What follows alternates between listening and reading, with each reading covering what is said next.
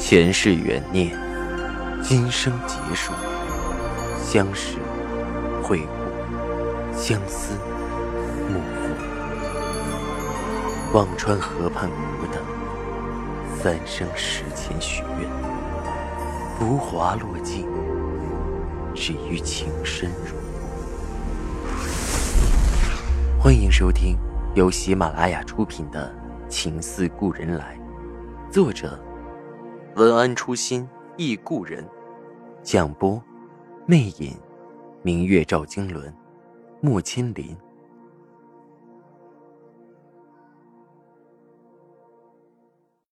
二百一十六集，看着重新恢复生产的厂子，赵雨静看着我，目光沉重。静啊，研发中心就是司之恒的心脏，无论哪里停了。研发中心都不能停。我点头应着。现在的研究进展怎么样了？程月锦的固色有改进吗？赵以静微微笑着。有，之前说的用茶叶提取物进行染色，目前很成功。也许再过不久，新的程月锦就可以真正面世了。想了想，又笑着问我：“还叫程月锦吗？”其实，如今研制出的锦缎，已经无论从配方还是工艺，都必定同赵氏那杜衡时代的程月锦千差万别了。还叫程月吧，你说呢？我默默地看着他，与子成月，前世如此，今生如此，情感都是一脉传承，何况是锦缎？好，那就还叫我们的程月。赵以静的声音温温的、暖暖的。印染厂、经销处都陆续恢复了生产和经营，只有蚕种厂依然被调查着。但是也传来了好消息，终于在上面的压力下，之前掌握证据的公安监察部门把所有的监控录像调了出来。是负责处理的工人没有把试验蚕种按规定放到指定处理的地方，并且带出了厂，而这个工人也早在蚕种厂出事之初就找了由头离职了。追查渐渐的深入起来，工人抓获了，但是审问调查的过程却又变得艰涩起来，仍然迟迟没有动静。蚕种厂的解封也有些遥遥无期。我不由有些担心，问着赵玉晶：“蚕种厂这么长期下去，缫丝厂也跟着停工，原料怎么办？外购吗？”赵玉静勾唇笑道：“只能外购。外购，现在提到购买就头大。司之恒如今的状况，哪里还有钱去外购？我都犯愁。去哪里才能外购的资金啊？”赵以静淡淡道：“的确是没资金外购。”顿了一下，说道：“不过，没说不可以赊。”我的眼睛一亮：“你能赊到？赊不到还叫我？”没人的时候，赵以静在我面前很喜欢自炫。想想也是，他在丝绸圈内的威望和司之恒的信誉，只要他出马，很多问题都会迎刃而解。我喜不自禁地牵住了他的胳膊，开心地直笑，却被他一把揽着腰，深情地问着：“还不和我领证？”我的脸有些发烫，他的目光总是灼热的，让我不敢直视，看进去心就会跳得厉害。我低声嘀咕着：“着急什么？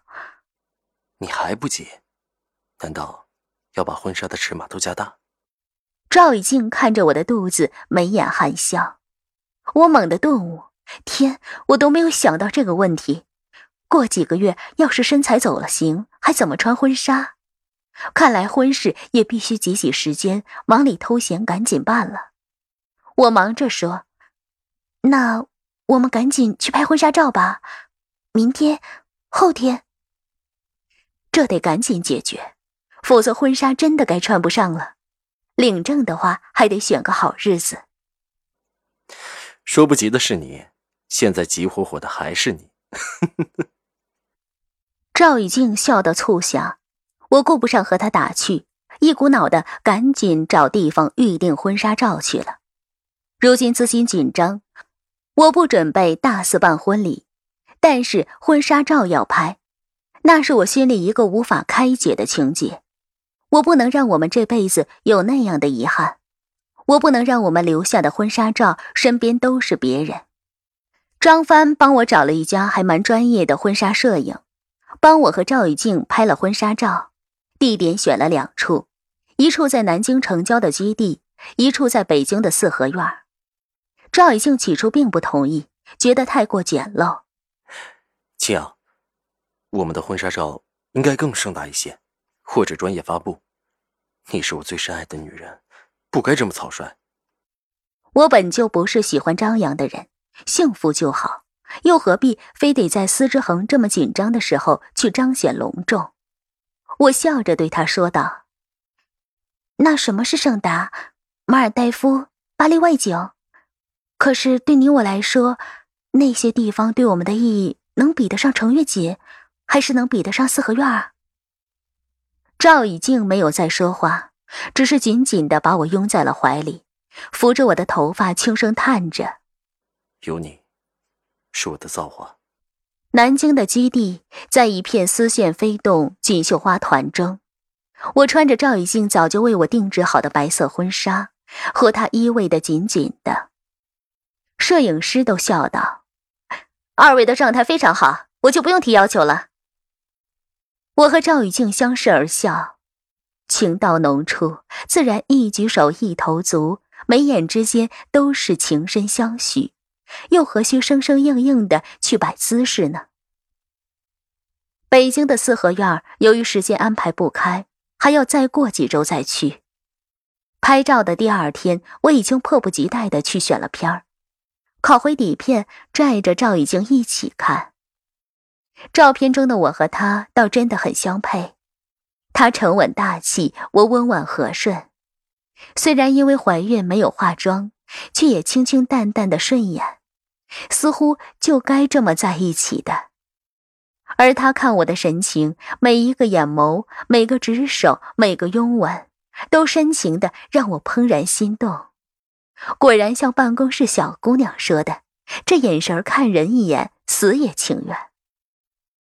赵以静揽着我，细细的看着照片，狭长的眼眸也是笑意。静，你很美。又补了句：“眼睛很美，好像要说话。”我看了看他，笑道：“ 你的眼睛要是大一点，也可以说话。”取笑我？赵以静笑着把我揽紧，就要喝氧。却手伸过来看我笑得直不起腰，又忙扶着我，生怕我摔倒，只好牙痒痒的。等孩子出来，我一并算账。第一次做父亲的赵以静对这个孩子格外在意，也许是前世等得太久，今生得到格外珍惜。赵以静把孩子的小衣服、奶瓶、婴儿床等等都吩咐李姐提前买好了。我看的有些瞠目，啊，要这么早准备吗？李雪嘿嘿笑着，赵先生吩咐我买，我就去买了。不过啊，赵先生真认真，还知道什么牌子好。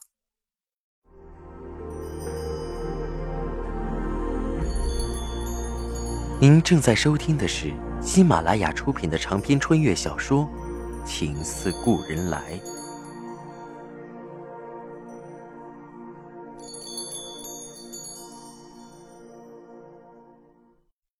我心里暖暖的，他这些知识想来也是忙里偷闲查问来的，东西倒是其次，这份事事躬亲的心思，对他那么忙的人来说的确不易。司之恒犹如大难未将的百足之虫，一点点恢复着元气。新的两条生产线恢复后，公司也逐步恢复了生机，现金流渐渐有了结余。工人的情绪也平息了下来，虽然还有几个偶尔被指使着闹腾，却也再鼓动不起大风了。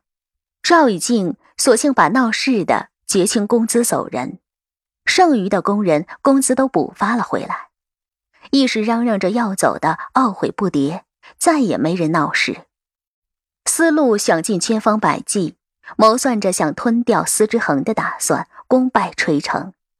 到最后的一刻，却赶上了赵玉静的归来，自然不肯轻易罢手。眼看着司之恒逐渐恢复元气，更是小动作狂轰滥炸，一会儿用折本的低价抢司之恒的大单，一会儿又利用舆论这招，暗通了一些不入流的经济方面的媒体。暗示司之恒恢复生产，却仍然停牌，有着不可告人的内幕。三人成虎，司之恒又面临着舆论的压力，更加艰难。而最后，思路竟然用了囤丝这招，司之恒的蚕种厂被封，导致缺少原料丝。赵已经用了些以前的关系赊了生丝，却被思路又打听到了。不惜花了大价钱将那个厂的生丝大批垄断囤走。若是以前这样的小动作，赵已经不屑一顾。但是眼下，司之恒本来就是脆弱敏感的恢复期，思路的每次动作都让司之恒好像被人拦腰一斧般捶了许久，换不上气。尤其是最后一招，简直是直接毙命。能找到一家赊丝已经不容易。哪里还能再找几家去赊？我不禁有些懊恼。咱们从哪里采购丝？丝路怎么会知道？